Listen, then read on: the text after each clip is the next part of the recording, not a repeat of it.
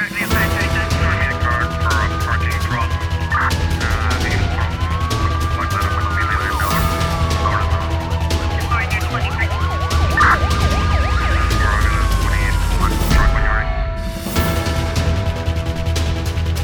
O Ministério Público ordenou a detenção na cidade da Praia de dois indivíduos do sexo masculino suspeitos eh, da prática dos crimes de homicídio na forma tentada e violência baseada no género. Em nota publicada na tarde desta quinta-feira, a Procuradoria-Geral da República refere que as detenções foram feitas no âmbito da investigação de seis autos de instrução. Ao arguído de 44 anos, emigrante na Suíça, indiciado da prática de três crimes de violência baseada no género, na forma agravada foi aplicada a medida de de proibição de contato e aproximação da vítima. Ao arguído de 53 anos, imigrante em França, indiciado da prática de um crime de homicídio agravado na sua forma tentada e dois crimes de violência baseado no género na forma agravada, foram aplicadas as medidas de uh, proibição de permanência na casa de morada da família, proibição de contato e aproximação da vítima e a apresentação periódica às autoridades.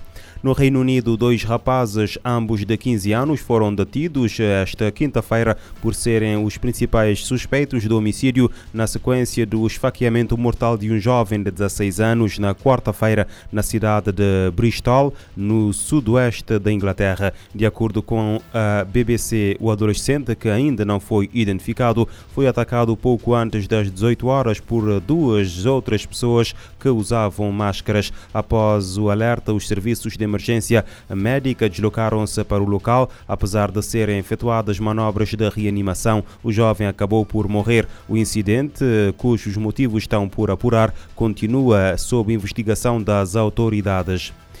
Milhares de pessoas eh, ficaram uh, desalojadas na sequência daquelas que foram as piores inundações dos últimos 70, dos últimos 60 anos na República Democrática do Congo. As chuvas torrenciais registradas no mês de dezembro fizeram o rio Congo subir e cerca de 500 mil pessoas tiveram de fugir. Atualmente, mais de um mês depois, milhares continuam num campo improvisado para uh, acolher os deslocados. De acordo com a Organização Médicos Sem Fronteiras, 16 das 26 províncias do Congo continuam a lidar com as consequências das cheias que mataram pelo menos 221 pessoas. Além das casas danificadas, comunidades já vulneráveis ficaram ainda mais expostas a um risco acrescido de doenças como malária e febre tifoide.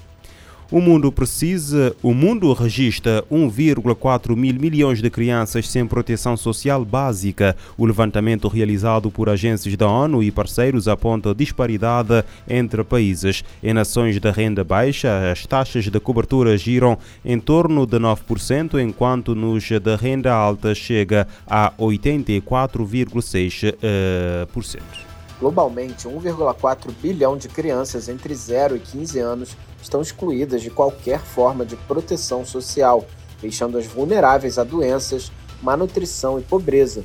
Os dados fazem parte de um levantamento divulgado nesta quarta-feira pela Organização Internacional do Trabalho, OIT, o Fundo das Nações Unidas para a Infância, UNICEF, e a organização Save the Children. Em países de baixa renda, menos de uma em cada dez crianças nessa faixa etária tem acesso a benefícios familiares, ressaltando uma enorme disparidade em comparação com a cobertura desfrutada por crianças em países de alta renda. Os dados mostram que houve um aumento global modesto no acesso a benefícios infantis em um período de 14 anos, passando de 20% em 2009 para 28,1% em 2023. No entanto, o progresso tem sido desigual em países de baixa renda, as taxas de cobertura permanecem surpreendentemente baixas, em torno de 9%. Ao mesmo tempo, 84,6% das crianças em países de alta renda estão cobertas. As taxas de cobertura para crianças em países altamente vulneráveis aos impactos climáticos são um terço menores do que as de países que não são classificados como de alto risco. Garantir que as crianças sejam cobertas pela proteção social é fundamental para protegê-las dos piores impactos da crise climática. As três organizações pedem aos governos que garantam que todas as crianças sejam protegidas por mecanismos de proteção social, inclusive por meio de benefícios universais para crianças. Da ONU News em Nova York, Felipe de Carvalho. Globalmente, há 333 milhões de menores a viver na extrema pobreza. O ano começou com um recorde alarmante. Janeiro foi oficialmente o mais quente já registrado. É o oitavo mês consecutivo de temperaturas recorde uh, para esta época do ano. A tendência observada ao longo de grande parte de 2023 continua a desafiar as expectativas climáticas globais. Os dados internacionais mais recentes, utilizados pela Organização Meteorológica Mundial, ainda revelam que as temperaturas da superfície do mar têm batido recordes por 10 meses seguidos.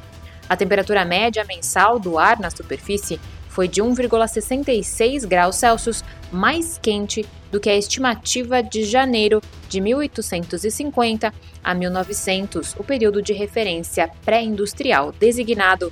Isso não significa que o mundo tenha ultrapassado a meta de nível mais baixo de 1,5 graus Celsius acima da era pré-industrial mencionado no Acordo de Paris sobre Mudança Climática. O tratado se refere ao aquecimento de longo prazo ao longo de muitos anos e não à superação mensal ou anual.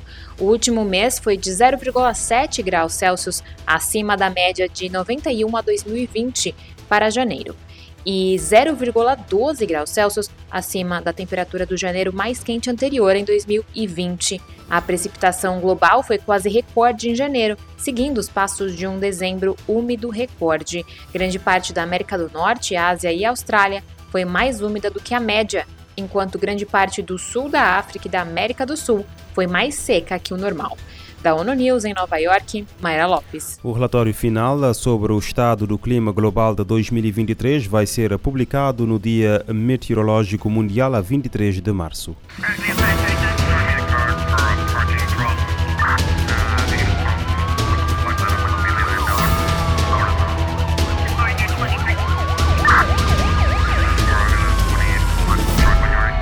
Pode ouvir e subscrever este programa em radiomorabeza.cv, no Spotify, Apple Podcasts, Amazon Music, Deezer e em todas as principais plataformas de podcast.